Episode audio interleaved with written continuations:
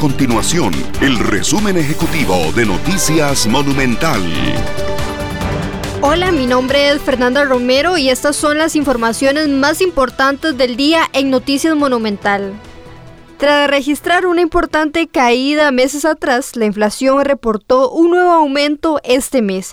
Entre enero y septiembre se ubicó en 0.28%, mientras que la inflación interanual alcanza un 0.30%. Los resultados se dan por un aumento importante en la mayoría de productos que integran el índice de precios al consumidor publicado por el Instituto Nacional de Estadística y Censos INEC.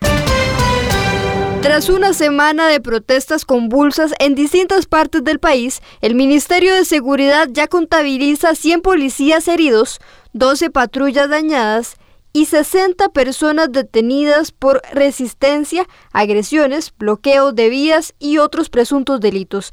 Este miércoles se registraron nuevas agresiones a los oficiales en Quepos, donde los manifestantes lanzaron piedras a la policía e incluso una bomba molotov que impactó a un miembro de la fuerza pública y le causó quemaduras.